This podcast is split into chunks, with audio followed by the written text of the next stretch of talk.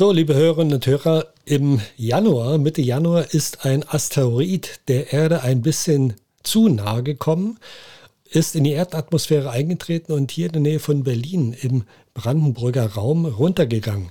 Und darüber wollen wir sprechen mit Andreas Vogel vom Olbers Planetarium in Bremen. Guten Tag, Herr Vogel. Ja, schönen guten Tag. Herr Vogel, wie groß muss denn ein Asteroid und dann ein Meteorit sein, damit er überhaupt bis zur Erde durchkommt? Das kann man so pauschal gar nicht sagen, denn das hängt einmal ein bisschen vom Material ab, woraus er besteht, zum anderen auch von der Geschwindigkeit, also wie schnell er in die Atmosphäre eintritt und tatsächlich auch vom Eintrittswinkel. Ähm, man kann so sagen, so Brocken von einem Meter Durchmesser, wie der, der jetzt runtergekommen ist, da gibt es dann schon häufiger Bruchstücke, dass da was unten ankommt.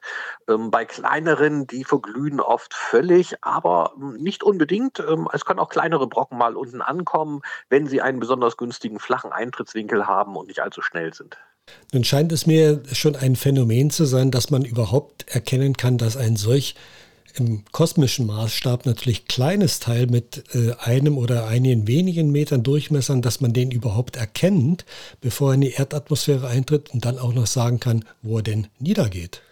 Ja, in der Tat, das passiert äußerst selten. Der Himmel wird ja wirklich gut überwacht, aber insgesamt hat man erst acht Meteoriten äh, oder Asteroiden kurz bevor sie die Erdatmosphäre erreicht haben, entdeckt. Und das zeigt auch, dass es eben nicht so einfach ist. Je kleiner das Objekt, desto ja, schwieriger wird es. Und gerade diese kleinen Brocken von einem Meter, da gehört dann auch schon eine gehörige Portion Glück dazu, die vorher zu finden. Von diesen Brocken geht ja dann keine Gefahr für die Menschheit bzw. für die Tier- und Pflanzenwelt aus. Wie kann man denn diesen Ort, an dem der Meteorit dann letztendlich niedergeht und vielleicht auch Bruchstücke verteilt, wie kann man denn den bestimmen? Ja, also dazu muss man tatsächlich ihn verglühen sehen. Und ähm, da reicht aber auch nicht eine einzige Beobachtung, sondern ähm, da braucht man tatsächlich jede Menge Augenzeugen oder noch besser Kameras. Und tatsächlich gibt es über ganz Europa verteilt ein Kameranetzwerk, was Nacht für Nacht den Sternenhimmel beobachtet und diese Meteoriten aufzeichnet. Und dann kann man quasi mit einfacher Triangulation, also mit Dreiecksberechnung, erkennen, wo ist in die Atmosphäre eingetreten, wo hat er aufgehört zu glühen welche Richtung hatte er, wie schnell war er. Und dann kann man das Streufeld einigermaßen bestimmen und dann hängt noch davon ab, wie groß die Brocken sind. Also die fallen nicht alle an einem Stück runter, sondern die schwereren Brocken fliegen etwas weiter.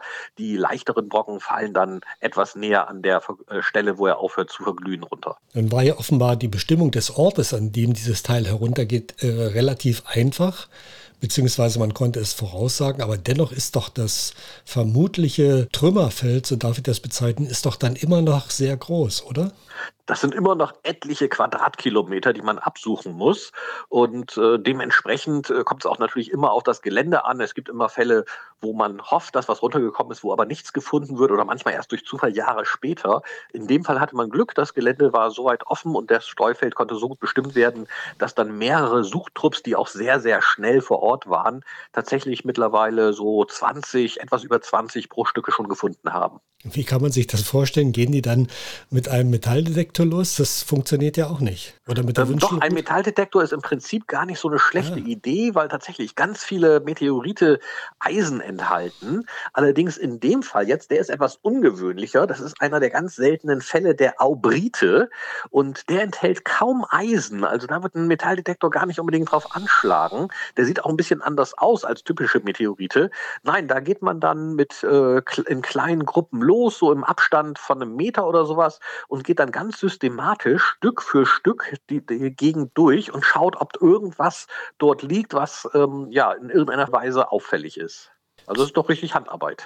Ja, ich hatte das auch überlegt, ob ich mal dahin fahre, wo das äh, vermutliche, der vermutliche Aufschlagort ist. Und dann dachte ich, wie soll ich alleine so ein Teil suchen, was dann ja wirklich auch nur ein paar Zentimeter groß ist und das vielleicht im Vergleich mit den anderen Steinen, die auf einem Feld liegen, dann vielleicht gar nicht auffallen. Ja, wohl der, der frisch gefallene Material, das sieht oft schon etwas anders aus als gewöhnliche Steine. Manchmal haben die eine kleine Schmelzkruste. In dem Fall, der ist jetzt relativ hell auch vom Material. Das sieht eher granitähnlich aus. Das heißt, äh, man muss dann schon darauf achten, ob dort Steine liegen, die sonst dort in der Gegend nicht vorkommen. Das heißt, man muss ein bisschen die Geologie der Gegend kennen und wissen, was für Steine liegen dort in der Gegend. Wenn man dann was findet, was komplett anders aussieht, dann könnte man schon mal ein bisschen näher hinschauen. Allerdings das endgültige Ereignis, ob es wirklich ein Meteorit ist, das kann dann tatsächlich nur ein Labor herausfinden. Abgesehen von dem ideellen Wert, den ein solches Stück hat, wenn man das findet, ist es denn materiell das wert, wenn ich das finde? Kann ich es überhaupt behalten oder muss ich es abgeben? Ja, das kommt immer darauf an, wo Sie es finden. Wenn es auf Privatgelände ist, dann kann man es im Prinzip behalten, wenn es ein eigenes Gelände ist. Auf öffentlichen Grund gelten andere Regeln. Und dann gibt es tatsächlich auch noch von Bundesland zu Bundesland unterschiedliche Gesetze. Wenn es jetzt ein wissenschaftlich sehr, sehr wertvoller Fund ist, dann sollte man den natürlich auf jeden Fall der Wissenschaft zur Verfügung stellen.